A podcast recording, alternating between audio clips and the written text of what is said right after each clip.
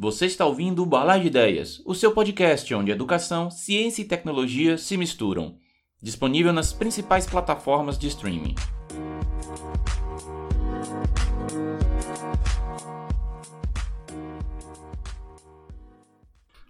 Olá, seja bem-vindo ou bem-vinda ao Balar de Ideias. Eu sou o professor Aquino e, como sempre, estou aqui com meu amigo Lucas. E aí, Lucas, tudo na boa aí com você? Opa, Aquino, tudo bem? Professor Lucas na área aí. E mandar um salve para os nossos ouvintes aí do Balai de Ideias. Estamos aí mais uma semana. Lucas, eu estava pensando sobre o tema que é viagem no tempo. E aproveitando também que recentemente nós tivemos aí o encerramento de uma temporada no Netflix, que de uma série no Netflix, né, que ficou bem famosa e tal, chamada Dark, né? Não sei se você conhece. Conheço, conheço. Conhece? Pois é, você chegou a assistir todas as três temporadas? Assisti tudo. Assistiu tudo? A, a terceira eu assisti com um pouquinho já meio dormindo, mas assisti também. Bem, Lucas, eu na verdade, eu não assisti as temporadas, as três temporadas, né, de maneira correta, né? Eu não assisti o seriado todo, né? A minha esposa, ela assistiu, ela acompanhou tudo direitinho, e aí eu ficava assistindo pedaços junto com ela, né? E o que eu achei interessante foi que eu, assistindo pedaços, entendi tanto quanto ela assistindo o tempo inteiro, ou seja, nada. então, é um seriado bom por isso, né? Não importa se você assistir tudo ou assistir só pedaços, você não entende do mesmo jeito, né? É, foi é, engraçado também que, assim, o, o que complica, eu acho, a série é o seguinte, é... Porque tem a viagem no tempo, que é um tema controverso, né? Não é uma unanimidade na ciência, né? Só que eles vão além, né, disso, né? Os personagens se envolvem numa trama de interesses pessoais ali, amorosos e tudo mais, e eles ficam tentando modificar o, a linha temporal, né? E complica isso que dificulta, na minha opinião, assim, muito mais o seriado, né? Então, por exemplo, a minha esposa que viu atentamente tudo, assim, né? Ela, ela aceitou a viagem no tempo e tudo, a metodologia que eles adotaram e ficou mais focada mesmo é no enredo, né, dos personagens, entendeu? Não sei se sua esposa foi esse mesmo caso. Eu acho também que foi nessa linha. A, a gente que já tem aquela visão da, da ciência, da parte da física da coisa, né? Da matemática e tudo, é que fica assim, hum, isso aí tem uns probleminhas, né? Porque assim, uma coisa logo de cara que eu sempre é, chama minha atenção nesses filmes, porque assim, eu geralmente é, não gosto de filmes que usam viagem no tempo, porque em algum momento do filme eles cagam a história. Em algum momento eles fazem uma maluquice qualquer e aí eles, eles não seguem nem mesmo a lógica que eles determinaram no próprio filme, sabe? Em algum momento viola alguma coisa. O que até é razoável de acontecer, porque viagem no tempo dá vários paradoxos lógicos, né? Então, em algum momento você vai cair no paradoxo.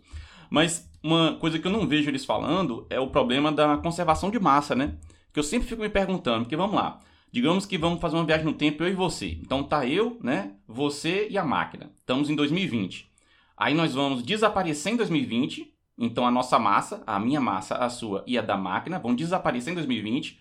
Então já violou o princípio de massa aí, porque em 2020 perdeu-se massa do nada. E aí essa nossa massa, por alguma forma aí, foi parar lá em, sei lá, 1905. Vamos lá pro o ano miraculoso do Einstein, né? Então, naquele ano de 1905, também teve aí uma violação do princípio da conservação de massa, porque apareceu a sua massa, a minha e a da máquina. Então, como é que pode? Como é que você pode sair violando assim o princípio de conservação de massa assim, né? É, já é um problema que eu não vejo as pessoas falando tanto, né? É, é, tem esse probleminha também que você falou, né? Tem, é, é porque o que acontece, acho que o, que o que acontece no seriado é o seguinte: eles conseguem fazer uma coisa que que viola, é, que viola assim, né? Não, não, que é um modo de encarar as viagens no tempo, né? Que é justamente você é, existir o passado, o presente e o futuro ao mesmo tempo. Eles coexistem, né? Tanto que na terceira temporada aparece um personagem novo e aparece as três fases dele ao mesmo tempo, né? Quando na terceira temporada, por exemplo, eles vão para um universo paralelo, onde a história do que tudo que estava acontecendo na primeira e na segunda é um pouco diferente, né? É modificado. Tem os mesmos personagens, só que nesse universo paralelo aconteceram algumas coisas que mudou o enredo da história. Então, basicamente, é, é isso que acontece na visão do seriado, né? Você existe os, os três tempos, vamos dizer assim, né? Presente, passado e futuro coexistem ao mesmo tempo. Então eles conseguem a viagem no tempo deles, na minha interpretação, é uma viagem no tempo em que eles é, só pulam de um ponto para o outro, né? Sendo que esses três, os três eventos estão acontecendo ao mesmo tempo. O passado, o presente e o futuro estão acontecendo ao mesmo tempo, entende? Então essa foi a minha interpretação da, da, da, da coisa, né? Agora, da mesma forma aí, no caso da massa, né? Igual você falou, você levantou. E eu já, eu antes da gente fazer o podcast tinha dado uma lida geral no assunto e tudo mais, que não é a minha especialidade, mas também não tinha visto esse questionamento, né, da massa. Eu vi mais um questionamento da entropia, né? Que é exatamente a desordem no, no universo, ela tende a aumentar. E, e quando você viaja, por exemplo, num buraco de minhoca, você, você faz com que a entropia consiga vazar de um ponto para o outro, né? Então, isso, isso é uma coisa que não ficou muito clara. É o que a questão da entropia, né? Passando de um ponto do espaço para o outro. Então, isso aí ficou em aberto, né? Agora, não sei, eu não sei além desse, qual foi um outro problema que você percebeu na série também, assim, vendo de modo picado. É, é, tem essa questão da massa que eu te falei, né? Aí tudo bem, eu entendo que massa se transforma em energia e energia se transforma em massa, não tem isso? Isso, isso. Equivalência massa e energia. Então, aí pode se argumentar assim, ah não, em 2020 a massa do, do, do Luiz, do Aquino, do, do Aquino, do Lucas e da máquina do tempo foi transformada em energia. Essa energia, de alguma maneira, foi transmitida para o passado, o que já é uma maluquice, né? Como é que você transmite para trás, né? Que você transmite uma energia para trás? Você transmite uma energia para frente, eu posso até entender, né? Você lança ela para frente no espaço, né? Ela fica navegando e ela vai parar em outro lugar, sei lá. E aí, nesse outro lugar que ela vai parar é no futuro, né? Mas enfim, digamos que você consegue voltar lá para 1905, né? Aí essa energia depois se transforma de novo em massa. Mas espera lá, nada garante que a energia que você pegou. Então, se eu pego uma maçã, transforma a massa de uma maçã em energia transmito por algum tipo de canal e do outro lado eu pego essa mesma energia, nada garante que quando eu destransformar, né, é, eu fizer, eu fizer a parte inversa, aquela energia que saiu do outro lado vai ser transformada em maçã de novo, né? Porque fala que energia vai para massa, mas não, não é exatamente o mesmo objeto, né? Você não pega um livro, transforma em energia, depois pega essa energia do outro lado e transforma no mesmo livro igualzinho, né? Parece que não é exatamente assim. Então, como é que funciona isso, né? É, são coisas assim que eu fico pensando muito. E pelo que eu vi, é, o, o, que mais fez também nesse, nesse seriado, né, foi explorar o tal do paradoxo do bootstrap, né? É, eles não exploraram, né? Na verdade, eles erraram, ah, né? Ah, foi? Eles fizeram uma coisa... É, porque é o seguinte, o que acontece? Imagina você, o Aquino aí, nosso professor Aquino, vai defender o doutorado dele em breve aí, né? Ah, assim espero.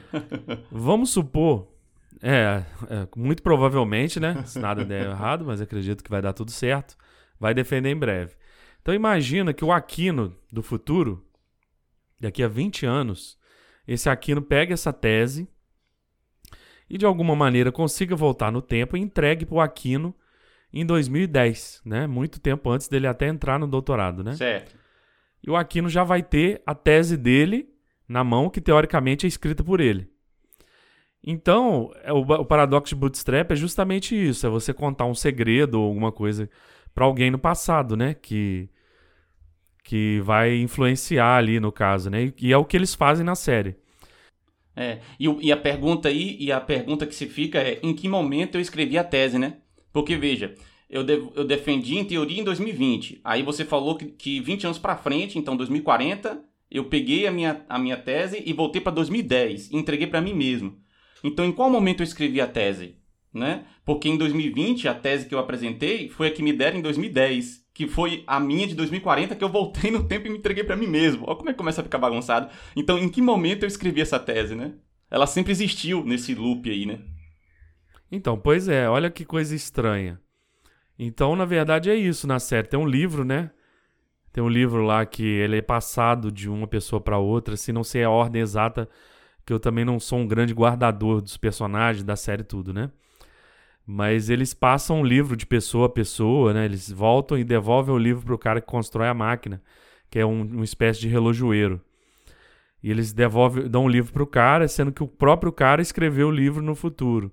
Então ficou. Esse é justamente o paradoxo de Bootstrap, né? Então ele escreveu o livro mesmo, ele já tinha o livro, Você entende? Se você eu te entrego a tua tese, se eu ponho a sua tese na sua mão, corrigida, obviamente, em 2010, você vai começar a escrever ela em 2018, mas você já tem ela escrita, então em que momento você abriu um livro e copiou é. ela? Então, ou seja, ficou difícil, né? O paradoxo de Bootstrap é justamente isso. Uhum. Ele, vi, ele viola o princípio da causalidade. Não é mesmo? Uhum. Então, quem que nasceu primeiro, a galinha ou o ovo? Então, quem que a, existe a tese do Aquino porque o Aquino recebeu de um cara do futuro, ou, ou o Aquino escreveu a tese, então ficou confuso. Então, esse é justamente o paradoxo de Bootstrap que, é, que acontece na série, né? Uhum. Você viaja no tempo e começa a trazer informações do futuro para o passado e muda ali a linha temporal. Agora, uma coisa interessante, interessante que eu até não sabia, né? Fui pesquisar quando vi assistir a série, que eles trabalham com loops fechados temporais, né? Então, eles estão ali é, com loops fechados, de modo que sempre acontece um, uma passagem no tempo em tempos determinados, né? Segundo a série ali, de 33 em 33 anos, né? Você dá aqueles saltos ali ou para trás ou para frente, né? No caso, quando eles começam a viajar, eles escolhem, né? Se eles vão para trás ou para frente, caem em tempos do passado lá, mas sempre múltiplos de 33, né? Pois é, caso. e isso é uma doideira, porque imagina que ele quer ir para um ano onde não dá o múltiplo de 33. Aí o, o, ano mais próximo, que é múltiplo de 33, é, sei lá, 10 anos antes. Aí o cara tem que voltar 10 anos antes, ficar 10 anos ali perambulando, para daí chegar no ano que ele queria exatamente, né? E o tempo que ele passou, o tempo que ele envelheceu nesses 10 anos que ele ficou, né? É, ou seja, como é que se dá o envelhecimento da pessoa nesses montes de viagem no tempo aí, né? É uma doideira. É por isso que eu não gosto quando bota viagem no tempo, tá vendo? Porque começa a ficar um, um roteiro muito maluco. E eles costumam apelar para viagem no tempo, muito também em filmes de ficção científica, em filmes de super-heróis, né? Geralmente apelam para viagem no tempo quando o herói morre, o herói da série morre, aí apelam para viagem no tempo, aí ele consegue fazer alguma coisa maluca, ou apela para multiverso, né? Para não matar o herói, né? E aí volta o herói de novo. Ou seja, sempre cagam a história, né? De alguma forma eles dão, dão um, um, um, jeito muito extraordinário, muito maluco de tentar resolver os problemas, né? Aí por isso que eu acabo não gostando quando envolve viagem no tempo. Fora essa bagunça que fica, né? Que sempre fica uma bagunça, né? É, eu também, eu particularmente também não gosto, não. Eu lembro daquele filme Interestelar, né? Que é do Matthew McConaughey. Sim. Em que ele, ele, ele também tem um, um trecho ali de viagem no tempo. Sim, ele consegue se sim. comunicar com a filha dele criança, isso, né? Isso, isso. Eu também não gostei. Aquele lá é bem mais. Assim, o, o filme é mais trabalhado, né? Porque ali eles usam conceitos ali de cosmologia, né? De física uh, estelar aí, né? De, de, de buracos negros e tudo mais. Então o filme é mais trabalhado, né? Mas particularmente eu não gostei. Aí eles, eles viajam também no buraco de minhoca para poder ir para um lugar distante aí do, do universo, né? Uhum. Tá certo? Então isso é complicado. Então complicado é exatamente o que para nós hoje, né? O complicado é você, por exemplo, viajar, acelerar uma nave, porque você tem que estar em alta velocidade, né? A energia necessária para você viajar nessa nave, nessa, nesse objeto que seja, que vai te, trans, que vai te elevar a sua, sua velocidade para você fazer o tempo ali passar de modo diferente seu corpo vai aguentar aquilo, sua mente. Então, é uma série, série, série de questões, né? Então, eu comecei a ler muito sobre isso aí nos últimos tempos aí, por causa da série e tudo mais. E eu vi também que os cientistas, assim, já meio batem um martelo de ser uma coisa improvável, né? Uhum. De ser uma coisa, assim, é, bem, bem mais difícil, né, de se alcançar, né? Por causa das limitações biológicas. Né? E também por causa dos absurdos que você obtém, né? É quase como se fosse utilizar uma demonstração por absurdo, né? Você faz uma suposição, chega numa contradição e aí você acaba depois concluindo que a sua suposição originalmente era falsa, né? E daí você chegou na contradição. Então quando você, você começa a pensar em viagem no, no tempo, você chega a tantas contradições que aí você começa a achar que a sua suposição inicial de que dá para viajar no tempo é que está errada, né? E tem outra coisa que eu acho interessante, que eu sempre fico me perguntando, é o seguinte: vamos pensar agora, uma outra, outra coisa que eu não, não ouço muitas pessoas comentarem. Vamos então imaginar que nós vamos pegar, por exemplo, eu e você mandado para, sei lá, não sei, 500 anos é, depois de Cristo, né? 500 é, DC. Ou mandar você, 500, 500 anos é, DC, tá? O que a gente conseguiria refazer da matemática ou da física? Pensa, a gente estaria no ano de 500 depois de Cristo. Nós não temos mais nada dos equipamentos que a gente tem hoje em dia, obviamente. A gente não tem os computadores, celulares, nada disso. A gente, obviamente, não consegue decorar tudo. Então, eu não consigo saber tudo de matemática e você não consegue saber tudo de física. Então, o que você conseguiria refazer da física estando lá em 500? E eu, o que eu conseguiria refazer da matemática estando lá em 500, sabe? E quando eu paro para pensar nisso, eu fico pensando assim, poxa, é, tem muita coisa que eu não conseguiria saber fazer. Por exemplo, eu não sei, eu não sei se eu conseguiria saber é, produzir uma lâmpada estando lá em 500. É, é, tanto, eu digo do ponto de vista assim, ah, eu sei que uma lâmpada incandescente, você tem um filamento que causa resistência, você tem, você tem um vidro ali, né? Você tem ali é, é, esse, esse bulbo da lâmpada, e você tem que ter uma geração de energia, que eu só tenho mais ou menos uma ideia, que eu sei que dá para gerar energia utilizando a questão de magnetismo, né, e eletromagnetismo. Só que eu não sei se eu conseguiria na prática fazer isso, sabe? Ainda mais estando em 500, onde você vai ter limitação de tudo quanto é forma. Até as ferramentas para você construir, você precisaria construir as ferramentas. Você já pensou sobre isso? O que, é que você conseguiria fazer em 500 tendo o conhecimento de hoje? Pego você hoje, te jogo lá em 500, só você e a roupa do corpo. Que vantagem você conseguiria? Então, essa é uma pergunta bem interessante. Eu, assim, a física, né, né, principalmente, na, claro que com os gregos eles tinham uma série de limitações ali de filosofia, porque eles misturavam, né, filosofia com física, com matemática, tudo, eles, eles, tinham, umas filo, eles tinham umas limitações ali de... Eles foram hábeis observadores da natureza e tal, eles tinham umas concepções. Agora eu fico pensando, por exemplo, porque o impulsionamento da ciência, ele meio que se dá em torno de guerras, né, coisas do tipo. Então, por exemplo, se eu tivesse nesse tempo aí, né, com certeza, igual você falou, eu não teria as ferramentas.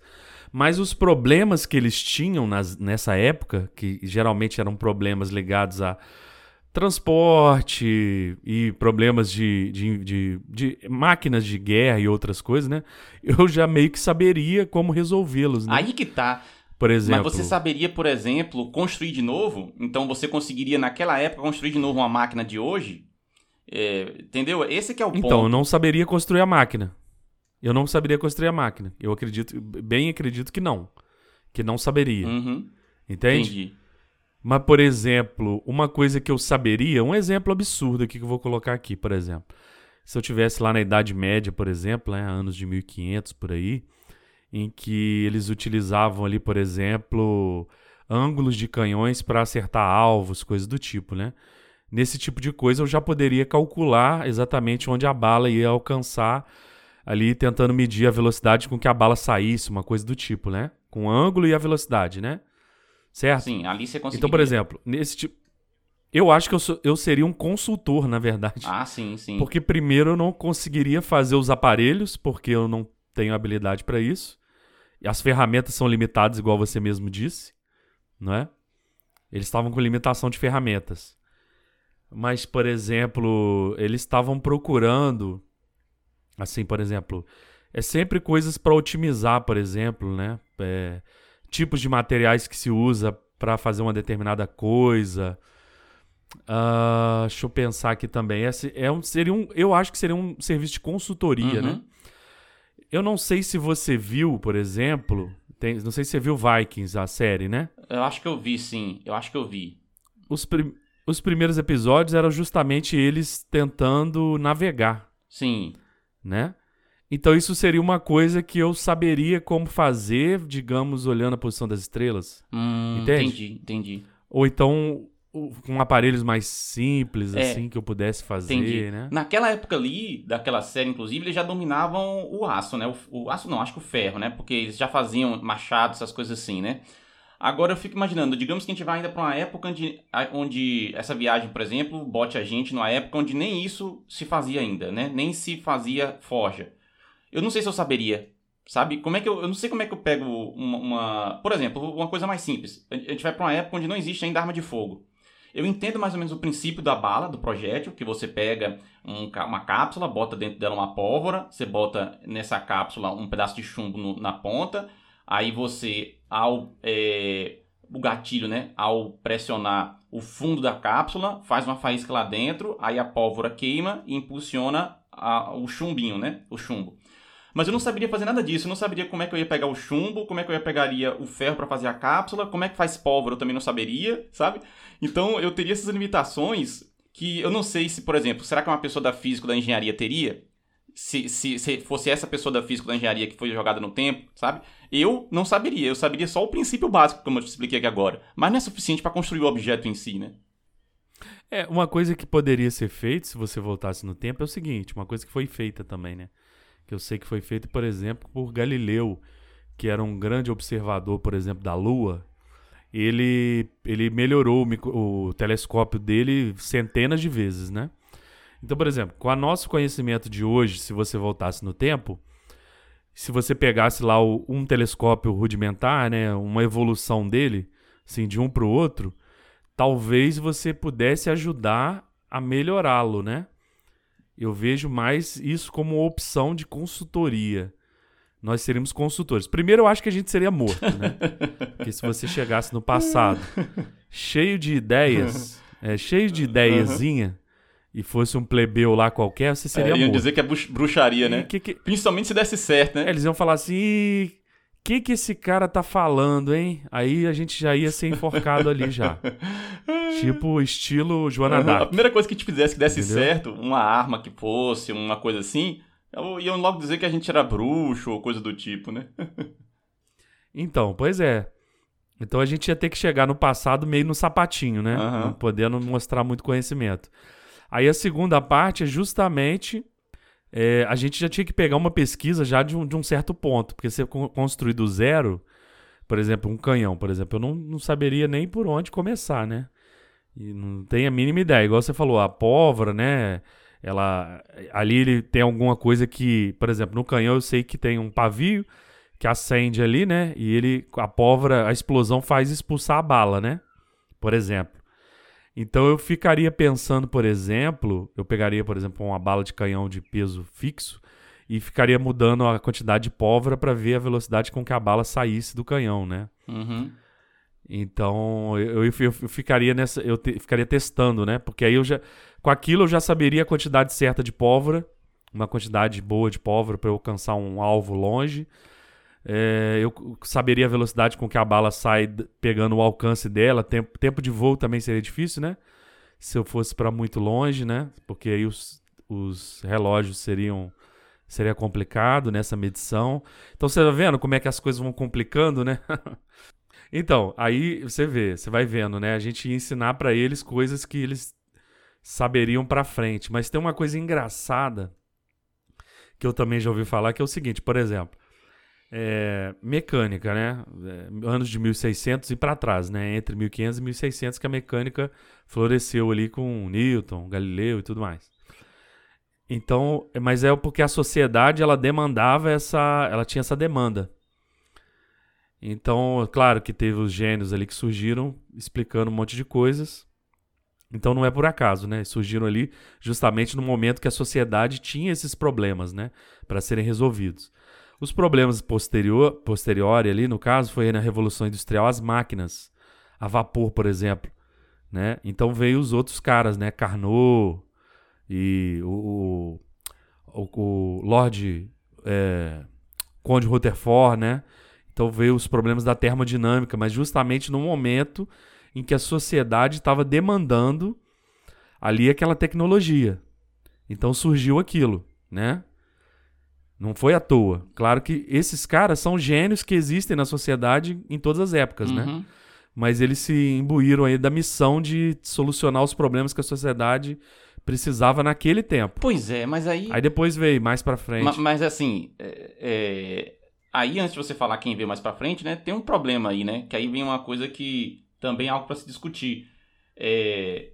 O que impulsiona então a descoberta é o momento histórico ou é o indivíduo vivendo no momento histórico? Então você fala, ah, a sociedade demandava por aquele conhecimento, então demandava é, desenvolver termodinâmica, né? Então quer dizer que só foi desenvolvido ali porque demandava e aí no passado não foi desenvolvido, não foi desenvolvido porque não demandava. Ou é porque tinha aquelas pessoas que pensaram é, e desenvolveram um conteúdo e aí já, já tinham ou tinham tiveram uma ideia né, de como aplicar aquele conteúdo. Então percebe que é, é, é, aquela história assim, ah, eu já ouvi esse tipo de argumento, tá? Ah, não, se o Einstein não tivesse desenvolvido a teoria da relatividade, alguém teria desenvolvido em algum momento. Porque naquele, ainda mais naquele ano ali, naquela, naquele período histórico. Porque ah, isso aconteceria de qualquer jeito, sabe? Eu não sei se é assim, sabe? Eu não sei se isso é exatamente o caso. Se é uma questão de momento histórico ou dos indivíduos que a gente tem que estar tá pensando. Então, eu, eu já penso que esses caras, eles. O, o problema ele surge primeiro, né? E então é, você tem um problema. Por exemplo, você imagina lá a primeira máquina a vapor, né? Com certeza não otimizada, né? Com certeza ali a, a ideia de, de, de, fazer o aquecimento, de fazer uma máquina mecânica ali, né? Joule, né? Que fez ali que transformasse o calor em movimento, né? Coisa mecânica. Ele pegasse aquilo ali e fizesse uma primeira máquina bem simples, né? Pô, será? Porque o ser humano começa a se questionar, né? Poxa, é, eu consigo fazer movimento imprimindo movimento, por exemplo, numa bicicleta. Eu faço movimento com a minha perna e esse movimento gera movimento aí num, num outro veículo, né? No caso, uma bicicleta. Então, mecânica com mecânica. Eu consigo passar a fazer a termodinâmica trabalhar para mim, que aí eu não vou precisar o ser humano estar tá lá movendo, né? Tal, uma coisa desgastante. Aí essa primeira máquina é bem rudimentar, né? Não otimizada. Então os cientistas pegam aquilo, eu, é por isso que eu acredito que a demanda ela vem primeiro. Ah, talvez eles peguem aquilo ali e falem, opa, eu com a minha ciência aqui, tudo que eu sei, matemática, tudo mais, eu consigo pegar isso tudo e fazer uma máquina otimizada. Então que aí vem o que as pessoas começam a estudar ali o ciclo de Carnot, aí vê que uma máquina que tem ali o, o máximo, né, que pode tirar o rendimento máximo, é assim, assim, assado, mas dado dentro de uma teoria que veio de um problema. Entendi. Então, assim, eu acredito, posso estar errado também, tá, pessoal? Só lembrando isso aí. Eu acredito que primeiro vem a necessidade. Aí, por exemplo, nessa época teve a termodinâmica, né? ah. né? Mais pra frente vem a eletricidade, porque justamente as cidades eram iluminadas com gás, né? Com óleo. Primeiro com é. gás, né? As lâmpadas, é. óleo. Aí acredito depois veio o gás. Aí depois veio a possibilidade de passar para eletricidade. Aí você entende, por exemplo, que teve uma disputa entre ali no, no, na virada do século XIX, né, para o XX, né, teve uma disputa ali, da, por exemplo, da energia é, corrente contínua, corrente alternada. Sim. Qual que era o melhor para transportar energia? Mas isso veio de um problema. Qual era o problema? transportar energia por longas distâncias. Então teve que se ali correr, né? A ciência teve que correr em cima desse problema para poder solucionar e dar a solução para a sociedade. Falar, olha, vocês têm que fazer assim, porque assim é mais barato, assim é mais. a perda energética é menor e tal, tal, tal. Então foi surgindo. Eu, eu acho, assim, tenho para mim que os problemas surgem primeiro e depois a gente é, a ciência corre atrás daquilo. Mas né? e a criatividade, onde é que fica? Porque assim, eu entendi o seu princípio, tá? Então, assim, é natural que naquele momento que se tinham muitas máquinas a vapor, começando, né? Máquinas a vapor, muitas pessoas estavam interessadas naquele problema e aí pensaram soluções e tal. Entendi esse ponto. Aí depois vem a eletricidade, depois vem a eletrônica, né? Beleza. Mas nós também já tivemos casos onde as pessoas, cientistas, inventaram coisas que naquele momento não resolvia nenhum outro problema assim muito grande e que depois foram usados para resolver problemas maiores no futuro. Então, sei lá, a pessoa que desenvolveu. Uh, vamos pensar Bernoulli. Bernoulli fez as equações de Bernoulli, né? Estudando mecânica de fluidos, não é isso? É, e na época dele não existia avião. Aí depois, isso, isso. muitos anos depois, é, para você fabricar um avião, para você fazer o, o, desenho da asa de um avião, né? Você vai usar é, fluidos ali, você vai usar equações de Bernoulli ali. Então o Bernoulli não tinha nem como sonhar que aquilo ali seria usado para fazer asa de avião, porque nem existia avião na época dele, entendeu? E então também tem esse fator aí de que eh, na matemática ou na física eh, podem se propor coisas que não têm uma certa utilidade naquele momento específico e que a demanda por aquilo talvez nem exista na sociedade, uma demanda, digamos assim, de algum, de algum produto mesmo, de algum equipamento, né? E surgiu, entendeu? Aí depois, no futuro, alguém pega aquilo ali e transforma em realidade, né? Então, será que também não tem isso? Não, não, o que você falou é verdade. Pode existir um estímulo. É, porque a educação, só para salientar os nossos ouvintes, a educação é um fim em si mesma. Então, às vezes, tem gente, por exemplo, que gosta de estudar por estudar. Então, não está tentando alcançar um emprego melhor ou coisa do tipo, né? A educação é um fim em si mesmo. Então, dentro dessa, dessa premissa aí que eu coloquei, então o cientista ele pode estudar uma coisa que a sociedade ainda não está com a demanda, né? Exatamente como você disse. Mas eu acho que no caso de Berloli, ele tinha demanda até de ali de coisas hidráulicas, tá? Eu não salvo engano aí, ele já tinha uma certa demanda. Claro que a aplicação disso, disso também para aviões muito tempo depois é, é, evidente, né? Mas ele já tinha uma demanda, uma certa demanda. Hoje em dia, hoje em dia, por exemplo, olha só, você quer, eu, vou, eu vou te dar um exemplo dentro do que você falou. Por exemplo, foi as ondas gravitacionais. Não tinha-se uma demanda, não existe uma demanda na sociedade pelas ondas gravitacionais, né? A gente não precisa daquilo escutar o universo, coisa do tipo, né? A gente não, não, não tá ainda dentro dessa. Ainda não está utilizando, não vai utilizar essa tecnologia tão cedo, uhum, né? Você não vai fabricar um celular utilizando ondas gravitacionais. Pelo menos não é algo que a gente pense agora numa é. ligação com uma coisa e outra. Exatamente. Aí, mas só que a ciência já correu atrás de uma teoria que tem mais de 100 anos, né? Que é de Einstein e tudo mais, é desse tempo, para poder detectar ondas gravitacionais. Então foi um experimento muito fino, muito preciso, né, e tudo mais, para detectar um evento no universo para justamente, ou seja, isso aí é um fim em si mesmo. Hoje ela pode não ter um, uma aplicação prática, mas no futuro, daqui a 100 anos, com uma teoria de Einstein lá, né, do, das ondas gravitacionais tem uma, deve já ter passado 100 anos e só pôde se fazer um experimento prático agora, ou seja, 100 anos depois. Então, quando ele descobriu e criou a teoria e tudo mais, não tinha aí que não tinha aplicação mesmo, né? Era totalmente sem a aplicação. E o ser humano correu atrás de fazer o maquinário e desenvolver a tecnologia para poder fazer a detecção das ondas.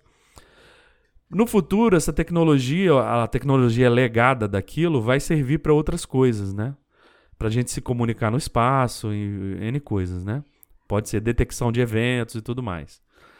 Então, é, é, é, isso que você falou existe sim. Existe o, o estudar em si mesmo. Por exemplo, Galileu tentou medir a velocidade da luz lá em 1500 e alguma coisa. Ele tentou com uma lanterna, né? E tentou ficar a um quilômetro de distância de um observador e tal, né? Uma distância que não tinha como, não tinha aparelhos para fazer, mas ele já era um visionário e tentou fazê-lo. Ou seja, se ele descobrisse que a velocidade da luz era 3 vezes 10 a 8 metros por segundo, também não teria nenhuma aplicação prática na época, né? É. Ele só ia descobrir isso e anotar, né? Entendi. Em algum lugar, né? Talvez. Então, mas aí, aí, é que, aí que é o ponto, ó. Ele, naquele momento, não teve a ideia que depois se teve lá em Einstein. Olha, é, a velocidade da, da, da luz, ela é, é um limitante e independe para onde você lançar essa luz, né? Ou seja, independe da direção que você lança essa luz, ela tem a, a mesma velocidade e tal. Então é invariante em relação à posição que a pessoa está, né? É, ele não teve essa ideia. E aí, só quem foi ter essa ideia foi Einstein. E aí vem que é exatamente esse tipo de pergunta. Bom, e se Einstein não tivesse tido? Aí lá para, sei lá, 2120 alguém teria necessariamente? Porque também tem essa questão que eu, eu até entendo, que é assim, é, a ciência também ela é construída de vários bloquinhos, né? As pessoas acham que a ciência é assim, que o cara inventa tudo sozinho do nada, mas não é assim que funciona. Então Einstein ele já construiu em cima de coisas que ele já tinha aprendido antes. Então é só que tem pessoas que conseguem ter uma visão é, que a gente não consegue explicar ainda, que conseguem pegar um monte de bloquinhos que já existem e conectá-los de forma que ninguém naquele momento percebia, né? Eventualmente também cria um novo bloquinho, né? Então você inventou um bloquinho, um outro cara inventou outro bloquinho, e aí vem uma terceira pessoa e inventa um terceiro bloquinho que conecta os três, sabe? Isso também acontece. Então não é assim o cara faz tudo.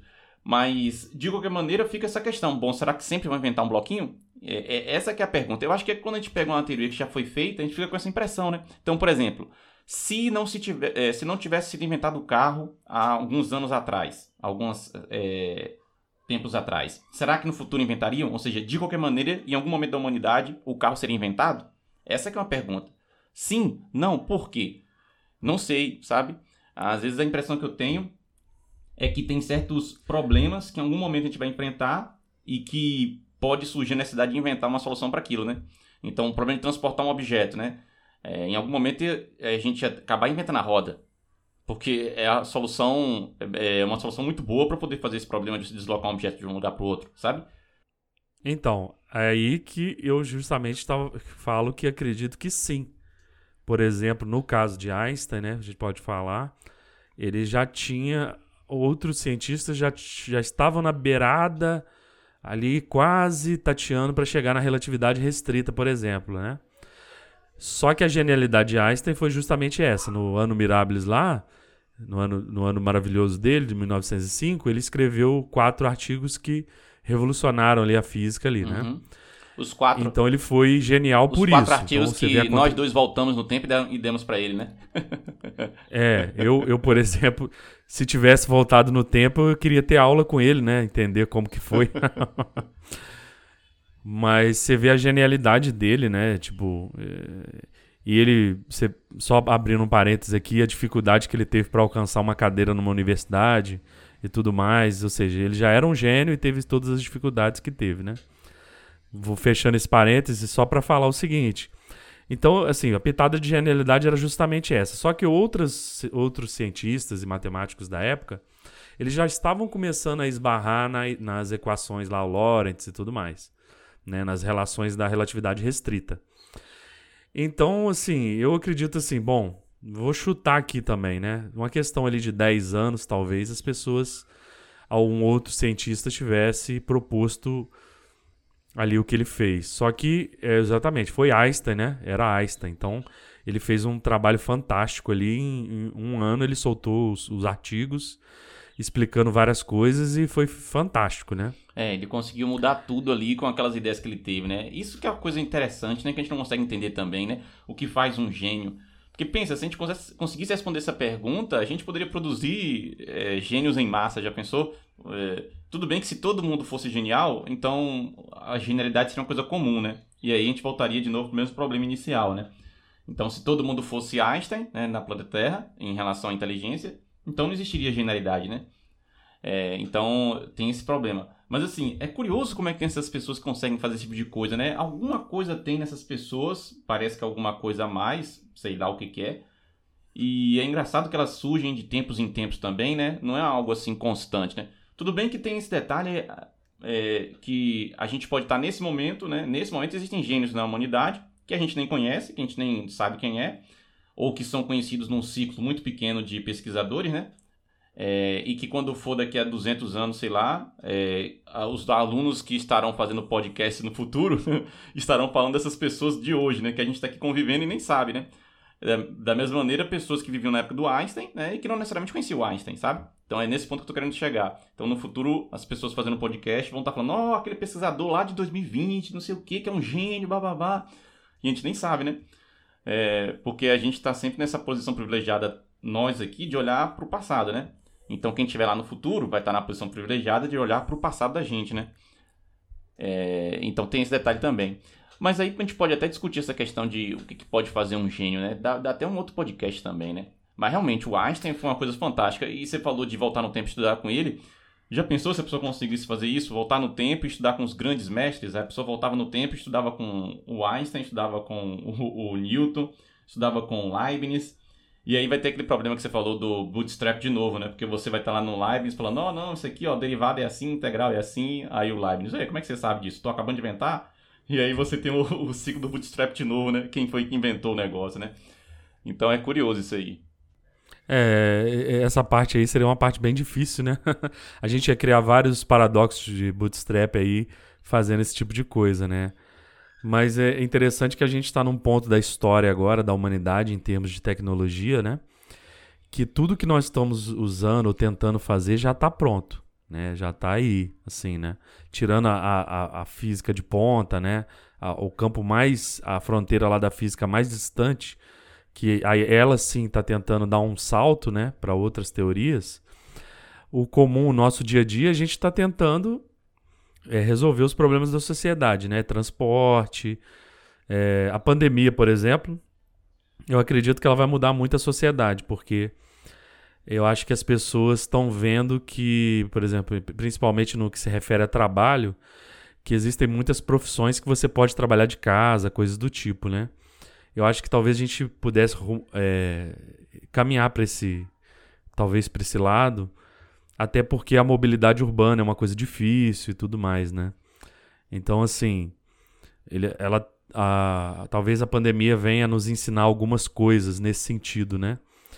É, eu, eu atualmente estou ajudando a desenvolver, né? Estou fazendo, ajudando uma equipe a desenvolver caminhões autônomos, por exemplo. Então vão ser caminhões que vão, não vão ter o motorista para trabalhar em Minas e tudo mais. Então é, vai, vai poupar o ser humano aí dessa de um trabalho que é árduo, né? Porque você vai trabalhar numa, numa mina aí de, de um minério e geralmente são lugares aí ermos, né? É, e bem insalubre, é bem complicado. Né? Bem insalubre também. Bem insalubre, né? Então talvez a gente tenha que fazer. Hoje a gente está nessa no sentido de, de que as máquinas, junto com inteligência artificial, programação, sistemas, né? Mecânico, elétrico, programação, tudo junto, ele vai ajudar o ser humano a. Não é Skynet, não, tá, pessoal? o pessoal pode pensar assim: ah, Skynet está chegando, os computadores vão dominar e tudo mais. Acho que ainda não estamos nesse ponto não, mas o ser humano ele precisa dessa ajuda, né? Porque as profissões, essas profissões, por exemplo, você pegar um, um motorista de ônibus, por exemplo, de ônibus urbano, né? Ele passa ali várias horas fazendo o mesmo trajeto. É uma, eu acredito que seja um trabalho altamente desgastante, né? Então, se você puder ter uma é, máquina. É, todos os trabalhos repetitivos, é, até agora, em algum momento, foram substituídos por uma máquina. Todos. Então eu imagino que tudo quanto é trabalho hoje repetitivo, em algum momento pode ser substituído por uma máquina. É porque é difícil, né? Você fazer um robô ou você fazer um caminhão, um ônibus autônomo. Um, assim, um ônibus, talvez um caminhão autônomo para andar numa mina seja um tipo de problema. Outro problema é você pegar um caminhão, ou quer, dizer, um ônibus, e fazer ele andar no meio da cidade com vários motoristas ali é, humanos, né? Com todo o tráfego da cidade, com pedestre, com pedestre, né? Aí eu acho mais difícil. Já o, o caso lá de você ter uma o cara numa mina, né? Me parece que é mais simples do que um ônibus no meio do trânsito da cidade, né? Então, como é um problema muito complexo, a gente não tem ainda um robô para poder substituir essas pessoas, né? E aí ainda tem pessoas dirigindo os ônibus. Mas eu não acho que seja uma questão assim, ah, vai ser impossível ter um robô que faça isso. Eu acho que não. É um trabalho repetitivo. As máquinas são muito boas de fazer trabalhos repetitivos. É, igual, é justamente o que você disse, né? Lá o trabalho da mina, a gente já fez até alguns testes, né? Fazendo o caminhão fazer uma volta num pátio e deu tudo certo, né? E ele tá. Ele consegue até parar se um humano atravessar na frente dele e tal, tem essas questões. É, acredito que a gente esteja nesse sentido, né? Porque o ser humano, você vê que a genialidade, por exemplo, do Einstein na época para propor as teorias, e hoje a gente está tão avançado que é difícil, eu, eu, eu, eu acho difícil, eu, eu tenho dificuldade em conceber um novo Einstein, né?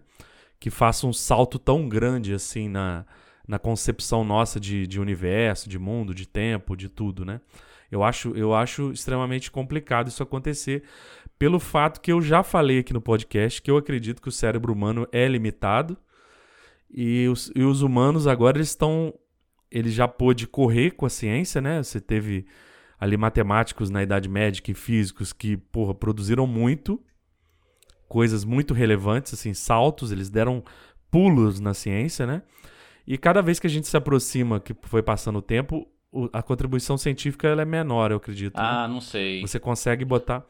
É, eu, eu, eu tenho essa concepção para mim. A sua contribuição ela diminui porque você.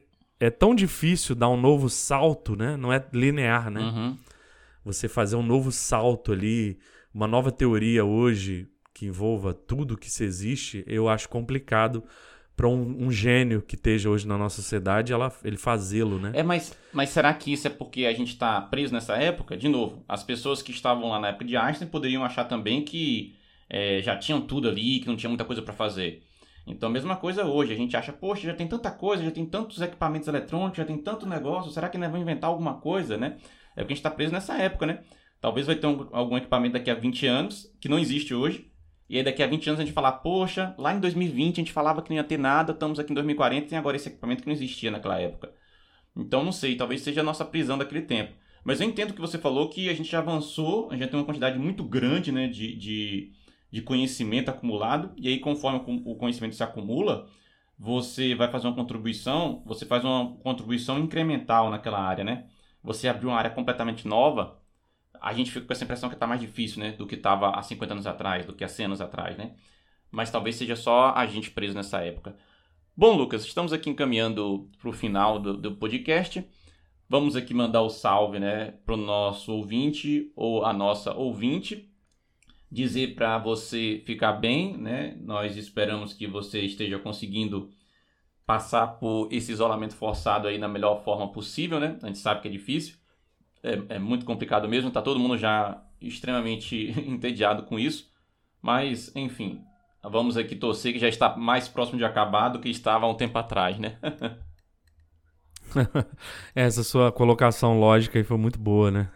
A cada minuto a gente fica mais perto do fim da pandemia, né? É, é, saiu até uma notícia no jornal aí que já tem vários candidatos à vacina, né? Então, acredito que até o final do ano a gente já tenha terminado esse tormento aí, né? Bom, mandar um salve para os nossos ouvintes aí, continuem nos acompanhando. Nós vamos fazer o nosso podcast semanal, continuar, né? Então é isso aí, pessoal. Fiquem bem, se mantenham firmes aí com saúde na pandemia. Beleza, pessoal. Até mais.